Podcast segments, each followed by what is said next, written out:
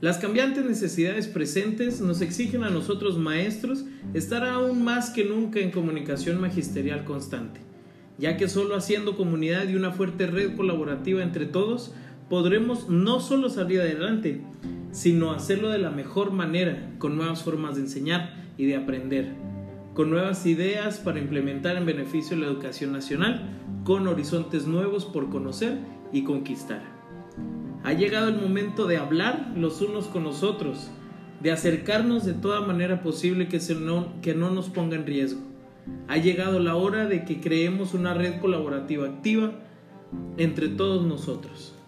Por el magisterio, por la comunicación, por cada uno de los maestros de México y por una sociedad que hable de todo y entiende que el silencio pesa más que el no hacer nada.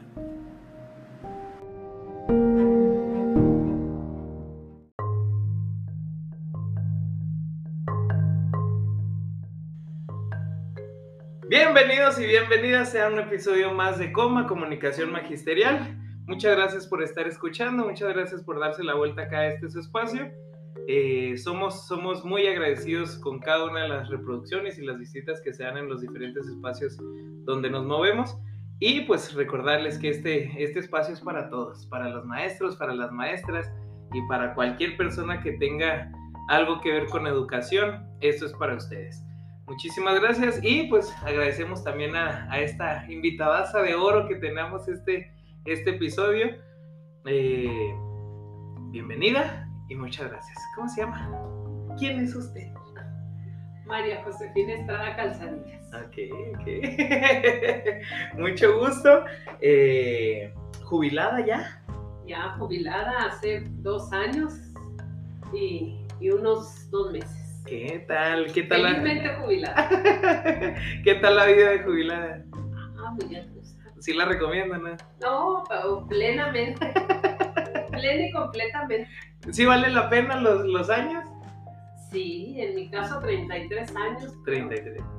Muy disfrutados y, y valieron la pena de acuerdo a lo que ahora también ya nos toca estar disfrutando. Qué bueno, qué bueno. Pues felicidades por por estar así y por llegar a ese, a ese punto con tanta alegría y con tanto gusto. ¿Qué sabes? La verdad que sí, de principio a fin. Qué bueno. Muy contenta, muy gusto.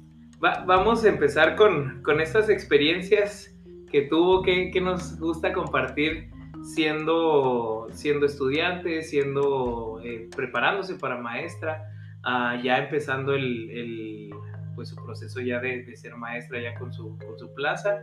Uh, y todo lo, lo, que viene alrededor de todo eso que nos puede platicar? Pues em, desde niña yo siempre deseaba ser maestra. En mis juegos de niña o era enfermera, era trabajadora social o maestra y preferentemente maestra.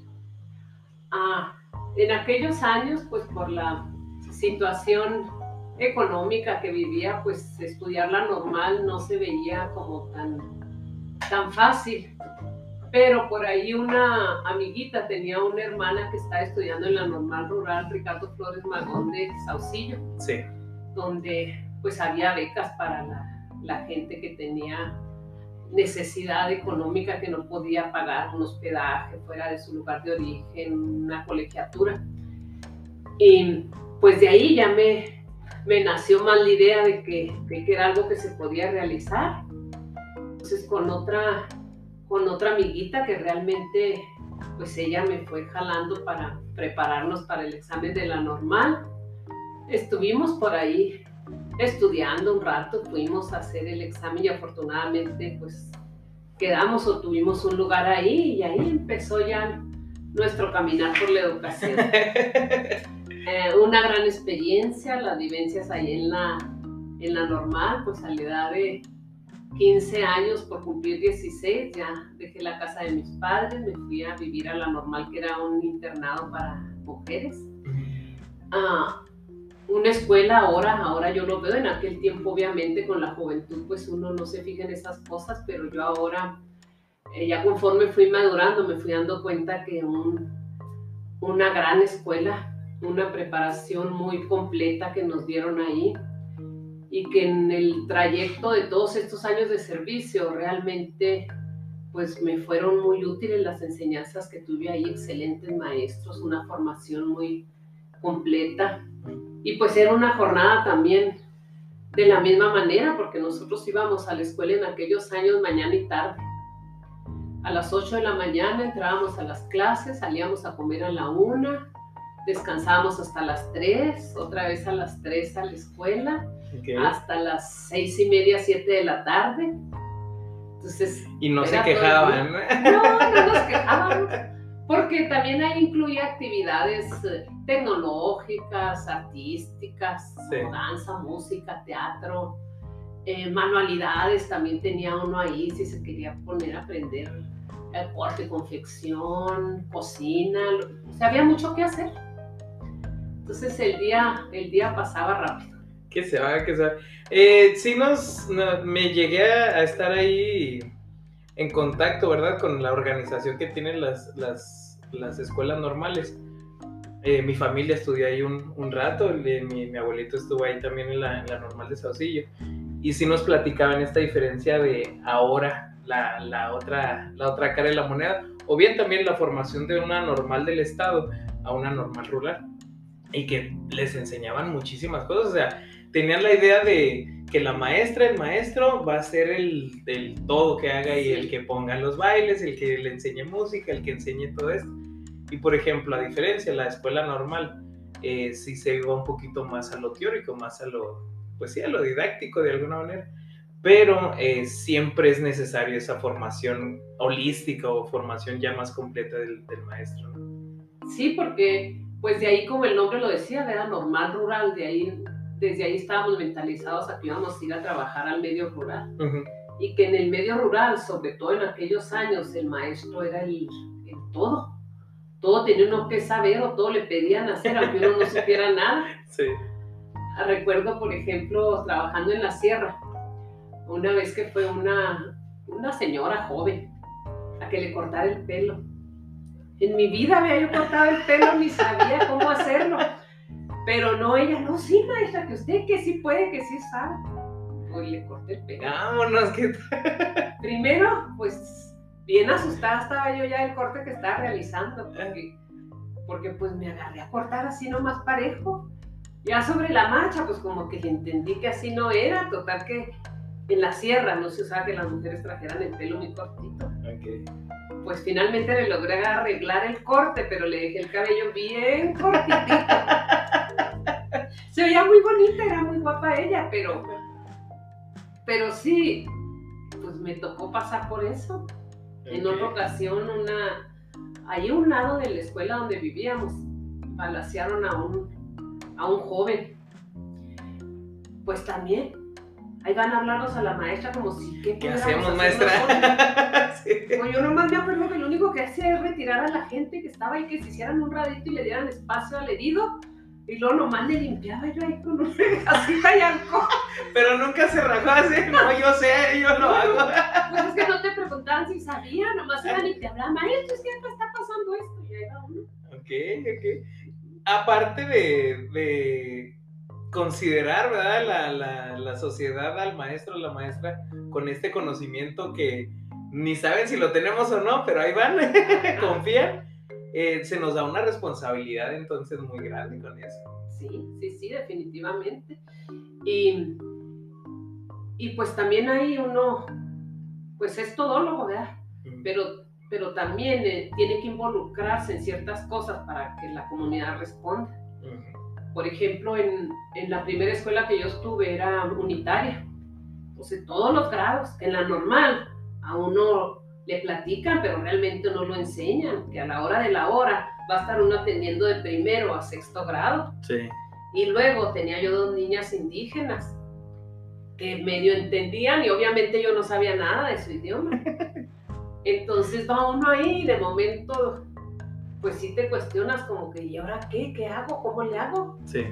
Y sí, el primer día, a lo mejor el segundo, como que se te dificulta, pero pero le encuentras el modo y aprendes a trabajar con los seis grados toda la jornada, todos los días, el trabajo aparte para los, para los dos uh, tarahumaras que iban. Y, y, en tus fines de semana, alfabetización, que según esto le daban también a un, un, curso express el CONAF en aquel tiempo, para alfabetizar. Tenía también un indígena, muy constante ella. Y le echaba ganas, pero sí ya mayor. Pero el tiempo realmente, a pesar de que estuve un año, no era suficiente de acuerdo a, a pues las pocas experiencias en, en, educación, en cuestión de letras que ella tenía. Entonces debo reconocer que a leer no le enseñé. Pero ahí le apoyé algo. Sí, conocí algunas sílabas, podía formar algunas palabras, pero aprender no leyó. Okay, okay. Y en los chiquillos de primero, pues eran, en aquel tiempo eran como cuatro que tenía, que era donde más difícil se me hacía, obviamente por la atención más especial que ellos necesitan. A los otros pues ya les explicaba, les dejabas el trabajo, pero ellos empezar en primero pues requieren mucho de estar ahí. Bueno, ellos se aprendieron a leer. Ah, ¿qué tal? La señora no, pero estos cuatro sí. muy bien. La, la dinámica es, es, muy, es muy distinta en todos los contextos, ¿verdad? El rural, el, el marginado, el urbano, el, los privados, los públicos, todo, todo, todo tiene mucha, mucha diversidad, ¿verdad? Pero no, no deja de estar de lado la figura y la tarea del, del docente, ¿verdad? Que es eh, enseñar, pues, es, es, es, traerte a ti esta, estas herramientas y para que puedas acceder a todo esto. Ahorita, eh, más, más, temprano vino Rodrigo, ¿se acuerda de Rodrigo? Sí. El alumno, fue el primero. Sí, me acuerdo, tremendo. Tremendín, tremendín. Bastante. Y dijo una, una frase y se me hizo muy romántico para, para iniciar esta temporada de, de, las grabaciones. Dijo, es que poner trabajos no es enseñar. Y yo, wow, ¿cuántos años tienes? Y me, me quedó muy grabado, dije, es que sí es cierto, o sea, por más actividades que le pongas y todo eso, eh, el deber del maestro, el deber de la maestra es enseñar. No es arrimarle hojitas, no es, no es, no es esto, sino... Decirle nada más que haga, sino hay que decir cómo, cómo le hagas, hay que explicar, hay que ejemplificar, hay que ubicarse también en el, pues en el nivel de niño, que aunque tengas un solo grado, no están en el mismo nivel todos los niños, ni, ni tienen la misma facilidad o la misma capacidad para entender de la forma, no digamos en general, sino de la forma que le expliques. Entonces, de ahí que por más que en la actualidad ya las tecnologías estén tan revolucionarias, yo creo que estamos muy lejos de suplir completamente la figura del maestro, porque, porque no todos pueden aprender nomás viendo una imagen o escuchando una explicación. Hay quienes entra aquí también mucho el, el sentido humano y emocional. Hay quienes no necesitan realmente que les expliques el contenido la materia, sino requieren que les des confianza, que les des seguridad, que les des afecto. Y con eso despegan mucho. ¿Tú sí? Con eso.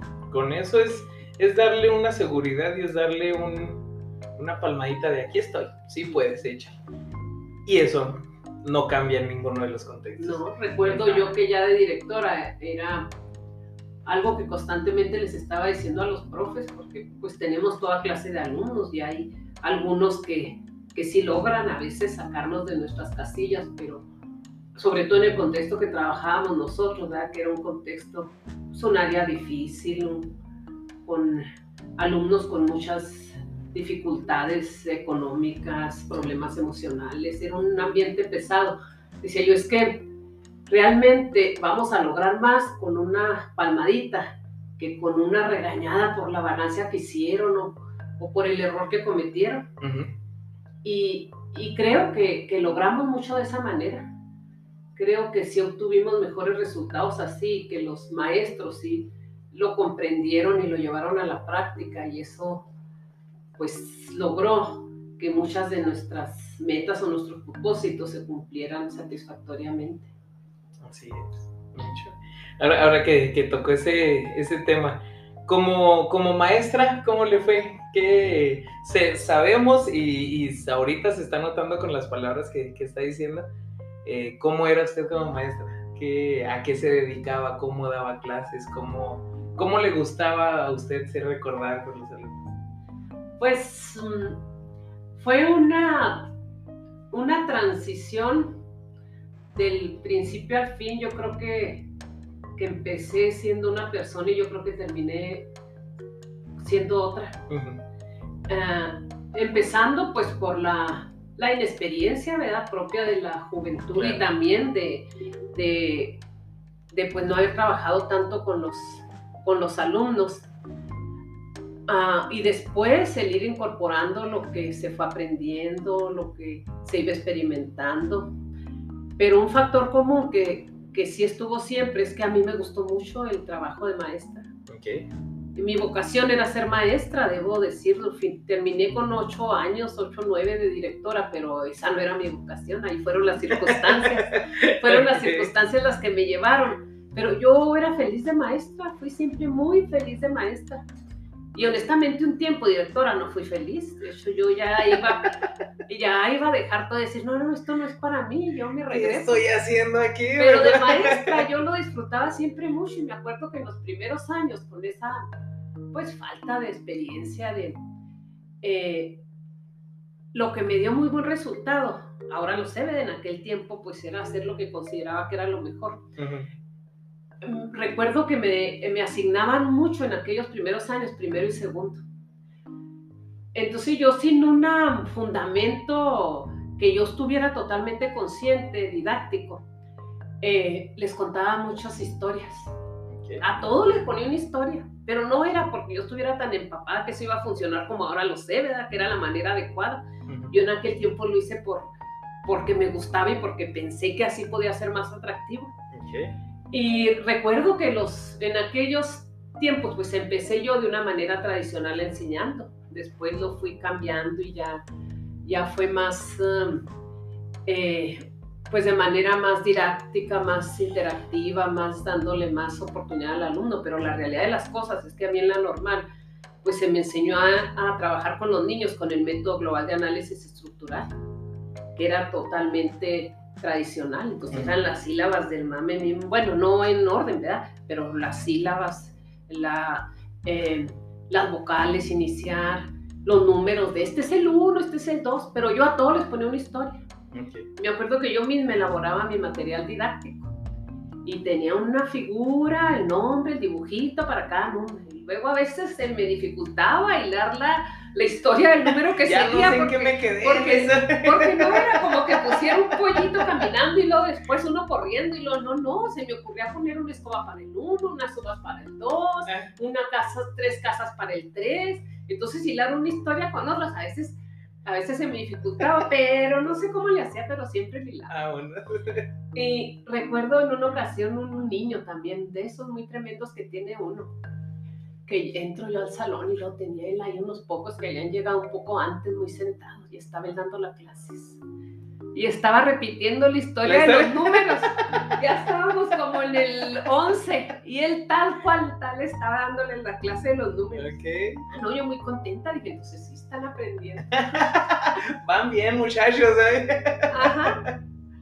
Ya más, eh, más adelante, pues me tocó entré primero a la normal superior, que honestamente de ahí pues sí obtuve mucho aprendizaje, obviamente, pero realmente no aplicable a la primaria, porque yo me decidí quedarme en la primaria.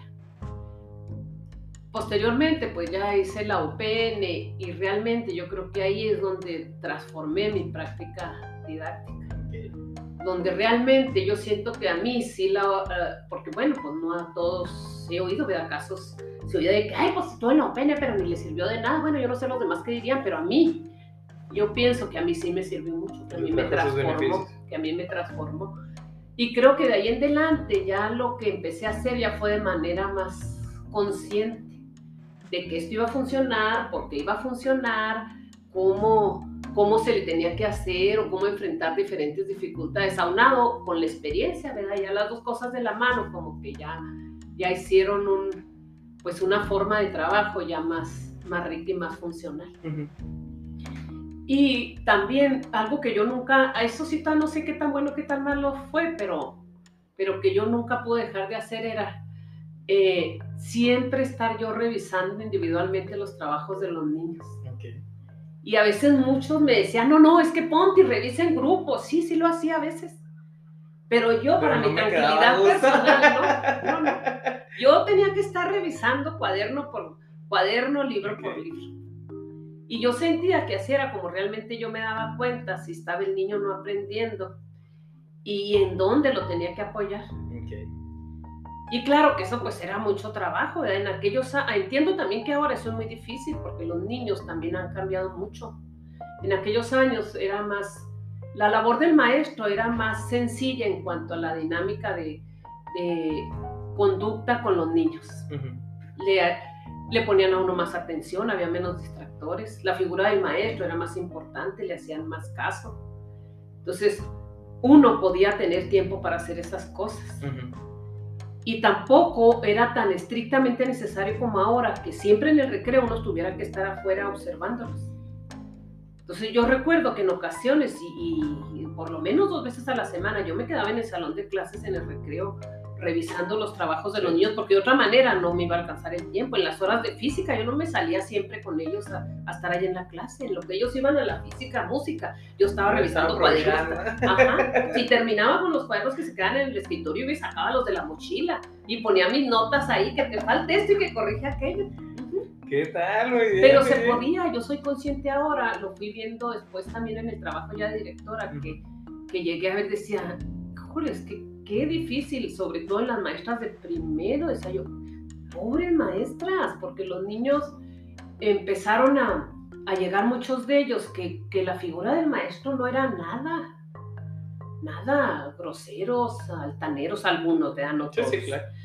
Eh, demasiados distractores, o sea, realmente lo que, lo que soy consciente que lo que podíamos hacer en aquel tiempo era muy difícil en la actualidad, entonces se, se tiene que ir, conforme pase el tiempo, yo creo que también uno tiene que ir evolucionando y tiene que ir adaptándose a las circunstancias. Porque digo, yo en la mayoría del tiempo lo hice así, pero sí en los últimos años, pues también tuve que hacer modificaciones, ya no me podía estar las horas ahí eh, revisando porque tenía que salir a estar viendo que ya, ya en, los recreos ya la conducta pues era un problema que se tenía que estar cuidando, yo no podía estar metida en el salón revisando y los chamacos acá solos haciendo de las suyas, ya no. Sí. Entonces, sí. ¿A qué cree que, que se deba eso? El, a la forma en la, en la cual los niños están ya experimentando el mundo, ya están a, a muy temprana edad ya teniendo otro pensamiento, teniendo muchísimas otras fuentes de información, las cuales les crea un cambio eh, de estructura mental, el cual ya no le permite jugar a la matatena en el, en el, en el recreo, sino que ya está a los atrapados o a, o a, golpearse o a los balazos y todo eso, y ya crea una situación muy diferente. ¿A qué cree usted eso? Pues yo creo que son varios factores. Sí tiene que ver mucho los medios, que, que, y la cuestión también económica y laboral de los padres. Antes como que era más el tiempo que se podía dedicar a los hijos y por lo tanto, pues también ellos estaban menos tiempo ante los medios, ante la televisión. Entonces ahora tenemos muchos niños educados por por la tele y eso de educados pues está muy entre comillas, porque más bien es mal educados, porque desgraciadamente son pocos los programas realmente educativos que existen. Y cuando el papá se va a trabajar, la mamá y el niño se queda solo, pues también no va a ser lo que va a estar buscando. Entonces ven lo que quieren o lo que pueden o lo que está al acceso. Entonces son varios factores. Uno, eh, pues sería eso, la cuestión económica que cada vez es un poco más difícil y que, y que a veces los dos papás se tienen que ir a trabajar y el niño uno va y lo deja a veces hay quien lo recoge y se queda el papá con ellos en la tarde, pero al menos en el medio que a mí me tocó laborar la mayoría del tiempo, era que el niño llegaba a la casa y se estaba solo ahí hasta la noche que el papá llegaba. Y si él quería hacer la tarea, en la gran mayoría estoy hablando, él hacía y si no, no.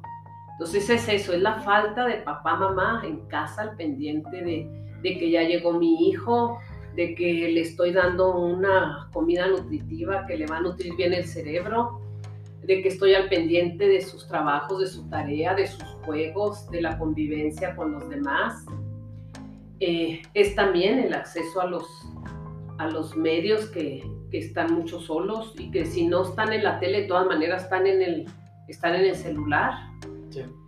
Y, y, dejan todo eso que le invierten ahí, dejan de realizar muchas otras actividades que son más ricas para el aprendizaje, como el solo hecho de salir allá a correr, a jugar unas rondas, a, a convivir con los compañeros. Entonces son habilidades que se están pues se están dejando de lado porque no se da el tiempo y el espacio para, para jugarlas. Y es también el mismo, pues la misma sociedad como se, se, pues se ha ido transformando con un poco o un mucho, en el caso por ejemplo de nuestra ciudad, de más, de más violencia, de menos valores en muchos de los casos. Y ahí volvemos a la importancia de la figura del docente en la escuela, porque, porque se supone que nuestra tarea sería el, la cuestión académica, pero realmente en muchos de los casos en la escuela nosotros estamos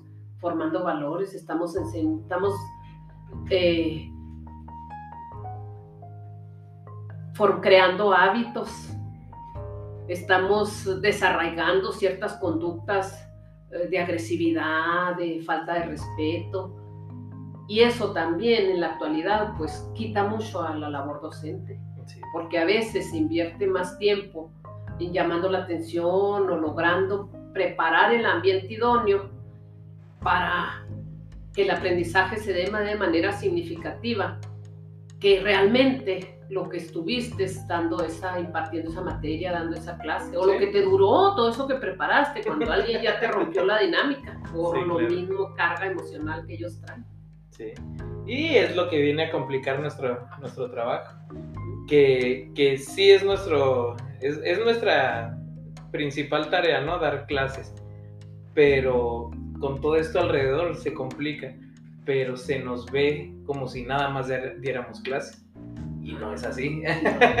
y tenemos todo este entre. Pero cierto también que de, eh, de, ahí la importancia del, pues del amor a la, a la tarea que estamos realizando, porque ante todas estas adversidades, digamos, finalmente vemos que hay quienes logran de manera muy asertiva llevar a cabo sus tareas, sus tareas diarias educativas. Sí esto en base a que sí, es cierto, les cuesta más esfuerzo, les cuesta más trabajo, pero se requiere realmente amar la profesión para poder darte el tiempo de, de prever todas esas situaciones y de que no te, no te superen para que logres pues el propósito, el objetivo que, que, tienes, que, es educar. Así es.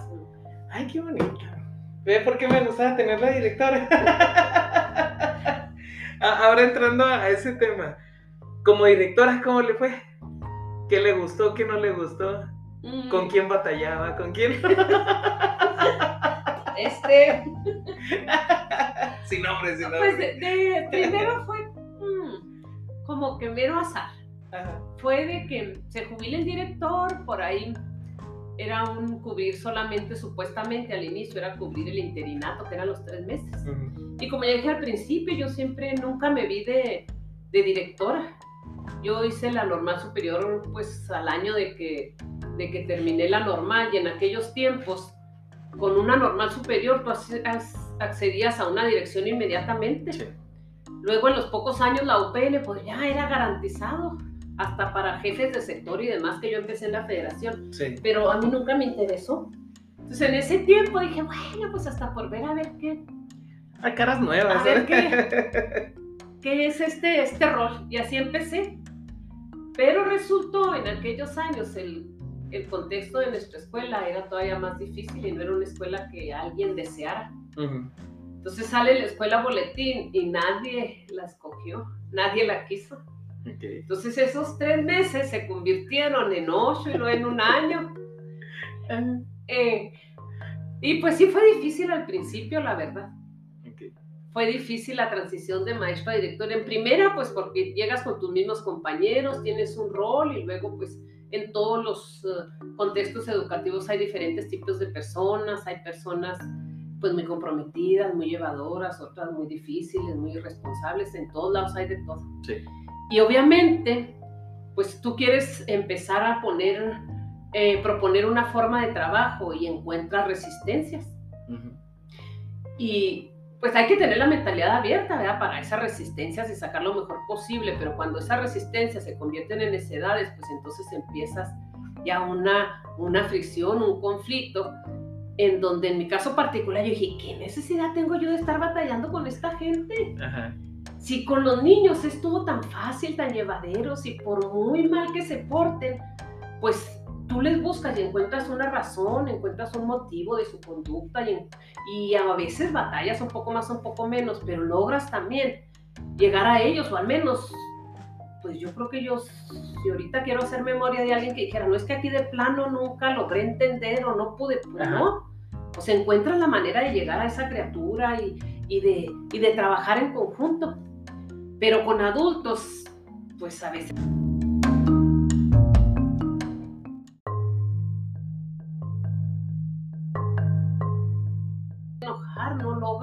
hacer que yo digo, ay, pues, ¿qué está pasando aquí?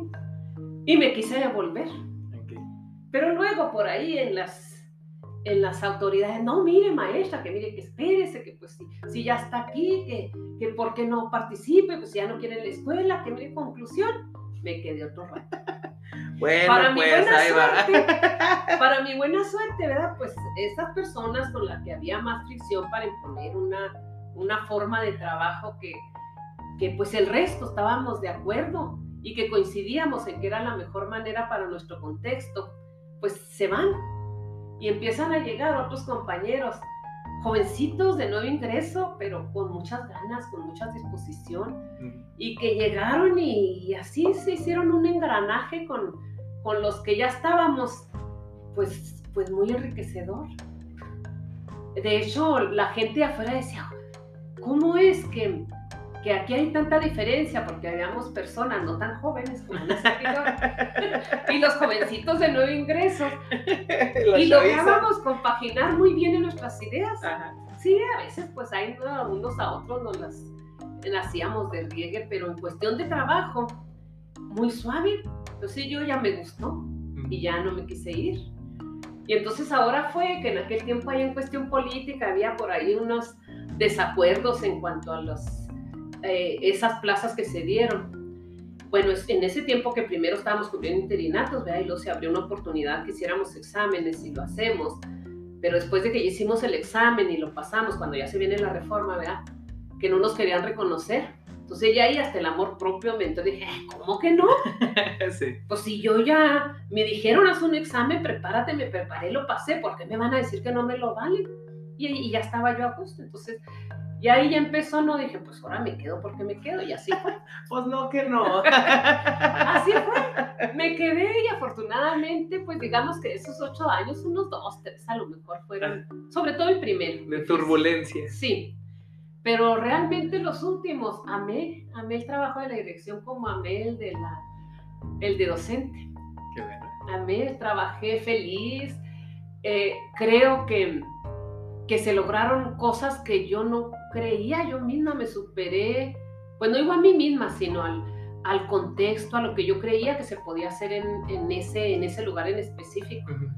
Porque nuestra escuelita pues estaba con otras escuelas de la ciudad de mucho renombre, de un nivel económico muy bueno, y yo veía cosas que se hacían allá que yo decía, no, es que esto en nuestra escuela no, no se puede. Pero pensando aún así que era como algo muy difícil, nunca dejamos de, de apuntar hacia allá y de buscar la forma de conseguirlo. Y pues ya vinieron también apoyos, vea, cuando la escuela se hace del tiempo completo. Y afortunadamente, pues lo que yo en aquellos eh, inicios, vea, de, de, directora, que si es que cuándo vamos nosotros a tener aquí en la escuela mini split para los salones, proyectores para todos, bocinas, computadores, era como un sueño. Sí. Y así fue, al último hasta teníamos de dobles ahí en la dirección. Entonces sí fue una experiencia muy bonita, muy bonita y que logramos, yo debo decirlo ampliamente, no, no gracias al trabajo directivo, no. Fue gracias al trabajo de equipo. Y yo creo que la manera en que, en que se puede realmente avanzar en educación es así, pero entiendo que, que sí es, es difícil. Es mucho trabajo y es, es mucha perseverancia, pero cuando lo logras, vale totalmente la pena y, y, lo que beneficias también a tu comunidad y a tus criaturas. O sea, no, no tiene precio. Así es. Ese, ese es el, el el pago que se recibe, ¿no? De alguna manera. Que eh, preferiríamos otro, otra especie de pago, ¿verdad? Pero ese todo se queda. Es necesario. todo es necesario, claro. Pero eso, eso se queda y eso no tiene nada de valor. Eh, me, quería tomar este, este episodio para, para reconocer también este, su labor yo, yo llegué a esa escuela a conocerla ya como, como directora, ¿verdad? Creo tenía un año, dos años, o estaba así apenas en proceso de, llegar. Y este. Y fue, fue encontrarnos con, con unos brazos abiertos, con un corazón muy bonito, con un recibimiento hermoso que te motivaba a trabajar bien, que te hacía hacer las cosas eh, mejores cada vez, aprender, a reconocer tus errores, a, mejorar en este, este, en este proceso, pero siempre y cuando buscando la, perfección, ¿verdad? Y, ir mejorando todas las cosas y como lo decía, para el beneficio de los chicos. Pero no es posible sin una cabeza completamente entregada a la, a la, labor. Porque esta cabeza es la que te está diciendo, mira, ¿sabes qué? Vente, vamos por acá, mira, esto ya lo tratamos de hacer, pero no se, no se vio. O esta, esta mentalidad de saber reconocer las habilidades de, los demás. Entonces eso se lo, se lo quiero reconocer. Eso créame, que cuando llegamos ahí los, los, la chaviza, llegamos y todos estábamos en ese entendido de, no, pues que está bien aquí esta escuela por ella, está esto, ¿por qué? Porque tenemos estas disposiciones y este trabajo en colectivo. Y los que no se sumaban a ese trabajo, pues eventualmente se, se desaparecían, ¿verdad? Entonces, y tiempo después ya, ya un poquito más, más maduro, un poquito más uh, entrado a, a, lo que es la, la dinámica, eh, cuando a mí me tocó cubrir la, la, misma historia, que me tocó cubrir la, la dirección, entendí muchas cosas. Y fueron golpes, y fueron golpes, dije, uy, le debo una disculpa. le doy una disculpa, entendí por qué se hacían ciertas o cuales cosas, por qué no se hacían ciertas o cuales cosas. Y es, y es simplemente el estar en el lugar para conocer y para poder hacer las cosas diferentes. Entonces, también fue reconocerme en muchos aprendizajes que, que, dejó en ese, en, ese, en ese punto. Y, y créamelo que muchas de las, de las situaciones que viví ahí o de las decisiones que, que, llegué a tomar ahí fueron muy enfocadas con, con las, las, enseñanzas que me, que me pudo haber dado. Entonces, se lo tengo que agradecer. Gracias. y se lo reconozco también. Una excelente directora que muchísimo, muchísimo hace falta en muchas otras escuelas. Esta, esta combinación de corazón y, y, y teoría de alguna manera. Pero realmente, eh, retomando lo que le decía ahorita, o sea, tiene que ser un, un trabajo de equipo.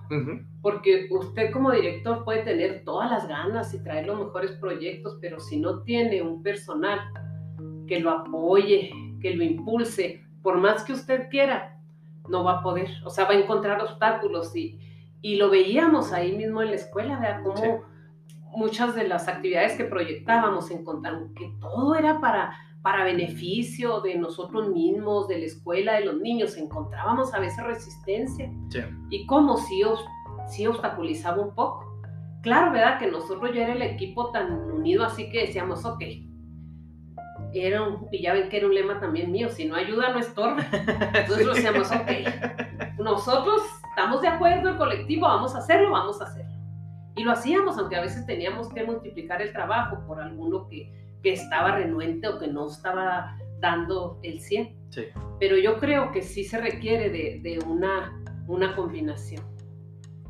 Claro, ya son roles diferentes, sí es cierto que, que el directivo como tal, pues tiene que buscar la manera de convencer, de motivar, de mantener el interés, de impulsar o de, de estar al pendiente cuando alguna cuestión se va desvirtuando, yendo por otro camino. Sí, sí es cierto, o sea, son roles diferentes, pero también si no hay un equipo que respalde, no se, no se logra, no se logra hacer lo que, lo que se pretende realmente. Entonces yo creo que aquí, y eso fue lo, en mi caso particular, era que yo terminé tan contenta, tan satisfecha, como dice, no les debo nada, no me debe nada.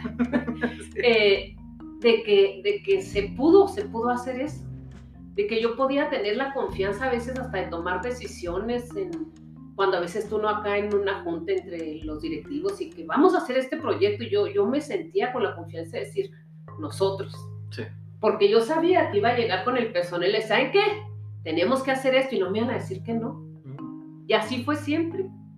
Así fue siempre, nunca me dijeron que no. Y también, vea, pues yo trataba lo mismo, que yo a veces sí les decía que no.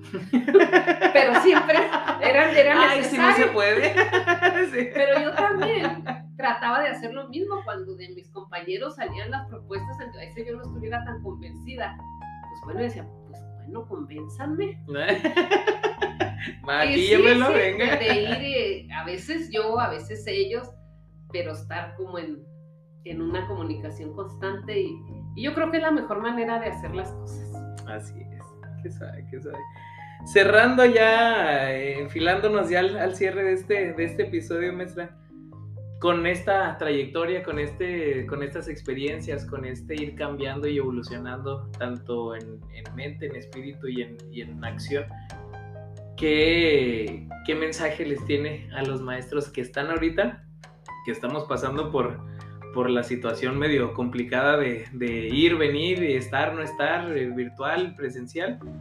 Ah, es, es momento de cambios, es momento de, voltear a ver qué estamos haciendo, qué estamos haciendo mal y qué estamos haciendo bien para poder hacer estos, estos cambios. ¿Qué, qué les puede decir a, los Pues yo creo que momentos de cambio son siempre.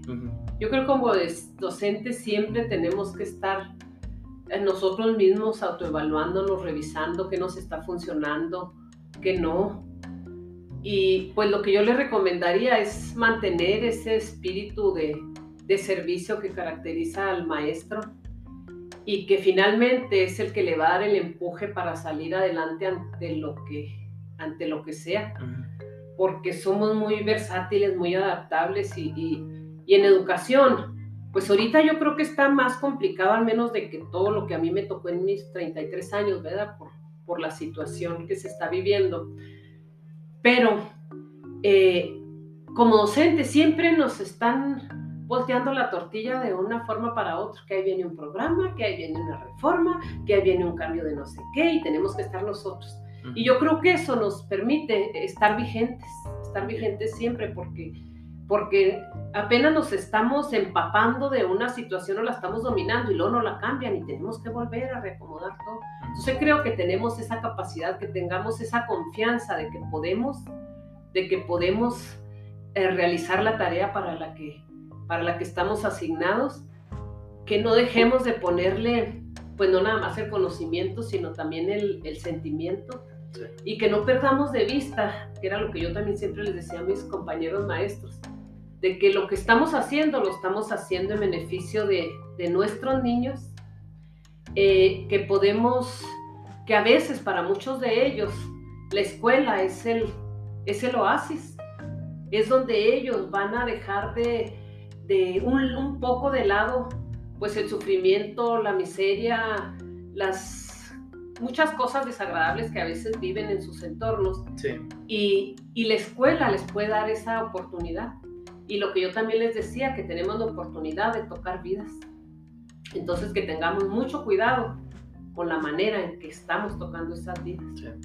Porque a veces un, una palmada, un, una explicación donde el niño entiende y diga, oh, era así, es algo que va a marcar al niño para toda la vida y le va a decir, no, no, es que sí puedes aprender, es que sí eres capaz, es que sí sabes, es que como pudiste lograr este triunfo, puedes tener muchos más.